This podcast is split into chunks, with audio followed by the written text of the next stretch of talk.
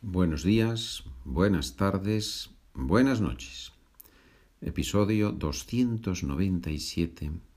Cómo conocer a nativos, a hablantes nativos, segunda parte. ya sabes que estos dos episodios conectan con una entrada de blog que puedes encontrar en mi página de internet SpanishWithPedro.com, sección mini lessons y ahí tienes en el número 3, en el punto número 3, en la sección número 3, tienes esas mm, entradas de blog sobre temas, digamos, de pedagogía, de cómo aprender español, mi opinión sobre distintos temas, en fin.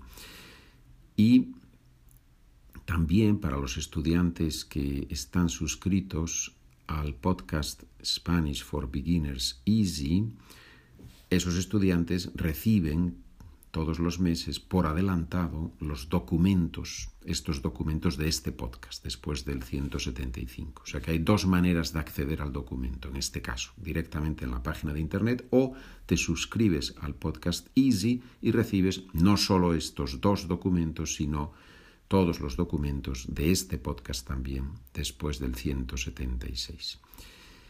Todo eso está en la página de internet. Si pasas ahí un par de minutos verás las distintas opciones y si no está claro, porque a veces los que escribimos en las páginas pensamos que está todo muy claro y luego la gente va allí y dice, pero ¿esto qué es?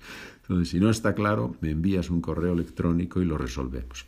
SpanishWithPedro.gmail.com ¿Cómo conocer hablantes nativos si no vives en una ciudad o en un país hispanohablante?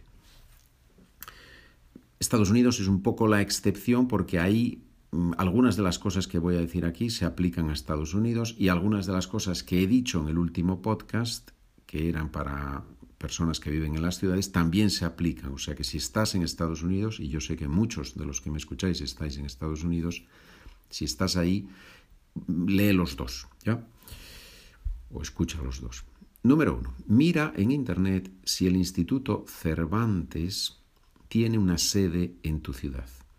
Si es así, si ves que hay una academia Cervantes en la ciudad donde vives o cerca, suscríbete a su boletín, porque así vas a recibir información sobre las actividades culturales que organiza. Ya sabes que el Instituto Cervantes es el organismo oficial de enseñanza del español en el mundo.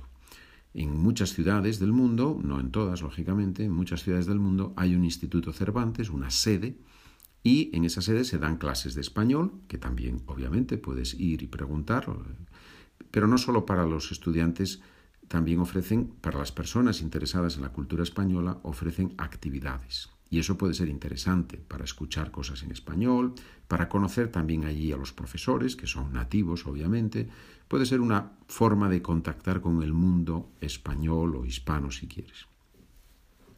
También puedes mirar en, tu en Internet si en tu ciudad hay algún grupo de hispanohablantes que organizan actividades culturales. Yo sé que los hay en muchas ciudades, en Estados Unidos, porque he vivido allí, lo, lo conozco, pero Estoy seguro que en Alemania también, en Gran Bretaña también, en Irlanda, en Australia, Canadá. Seguro, seguro que hay grupos de personas hispanohablantes que organizan excursiones, visitas a museos, comidas incluso. Bueno, pregunta, infórmate y a lo mejor puedes ir un día y ver si puedes escuchar a, a alguien allí. ¿no? Luego también hay Mm, aplicaciones de intercambios de idiomas. Los conocemos, Tandem, Speaky, Linkbe, HelloTalk, hay un montón. ¿no? Si buscas en Internet encuentras un montón. La idea es, y ya lo expliqué en el podcast anterior, buscar personas que viven cerca de ti. Porque si hay una conexión buena en Internet, después de probar varias veces, y veis que conectáis bien, quizás podéis quedar en un café y charlar. Claro, no vas a conocer, eh, obviamente, eh, no sé, depende de, No vas a conocer a 20 personas, vas a conocer a uno o dos, pero bueno, es una forma, de, conoces a uno o dos y después se puede probar con otras personas, ¿verdad? Luego, mm, también puedes, ya sé que suena un poco extraño, pero puedes acercarte a un restaurante argentino, mexicano, español, de todo tipo, a un restaurante de, país hispanohablante y preguntar, o bueno, tomarte ahí un vino y preguntar si, si conocen personas interesadas en aprender tu lengua, el inglés, el francés, la lengua que tú tienes. Y hacer un intercambio o dejar una información allí, a lo mejor, dejar tu correo electrónico, charlar un poco sobre ese tema con algún camarero que veas eh, o una persona de, de, allí, ¿no? O preguntar también, eh, eso lo he visto en Viena, preguntar también si, si les interesaría a lo mejor crear una pequeña actividad en español en el restaurante, la gente va allí, toma algo y charlan en español sobre diferentes temas. Y podría ser que ya está eso, ya está funcionando y tú puedes unirte a ese grupo o puedes empezar tú un grupo así. Hay distintas posibilidades.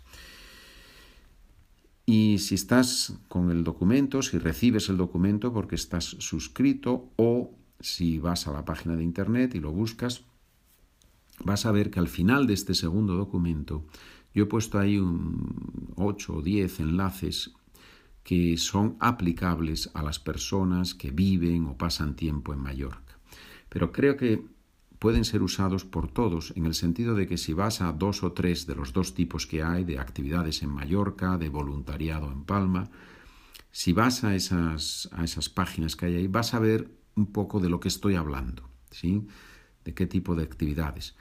Por ejemplo, he mencionado, he olvidado, perdón, mencionar aquí que en algunas ciudades eh, los hispanohablantes organizan mesas redondas, lo que llamamos en español mesas redondas, que son esos grupos que se reúnen para charlar de distintos temas. Y en Viena, por ejemplo, recuerdo que un estudiante mío, un estudiante polaco, me dijo que, que él participaba en una mesa redonda con hispanohablantes. Me parece que era un grupo de, no sé si era de Guatemala, de Nicaragua, de algún sitio de Latinoamérica, que organizaban allí una mesa redonda, charlaban y venían algunos no hablantes de, español y otros eran hispanohablantes de español, vamos, nativos, me refiero, unos no nativos y otros nativos. Y charlaban, tomaban un café, bueno, y era una forma también de conocerse, de...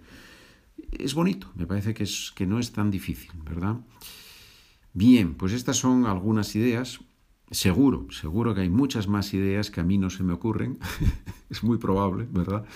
Si a ti se te ocurre alguna idea, por favor me escribes y así yo puedo comentarlas eh, o en otro podcast o ponerlas, añadirlas al documento, porque el documento lo puede leer cualquiera. Si tienes alguna pregunta, también por supuesto que me puedes escribir. Bien, bueno, espero que haya sido útil y mucho ánimo buscando nativos de español y sobre todo disfrutando mientras aprendes y hablas en español. Buen día, buena tarde Buena noche.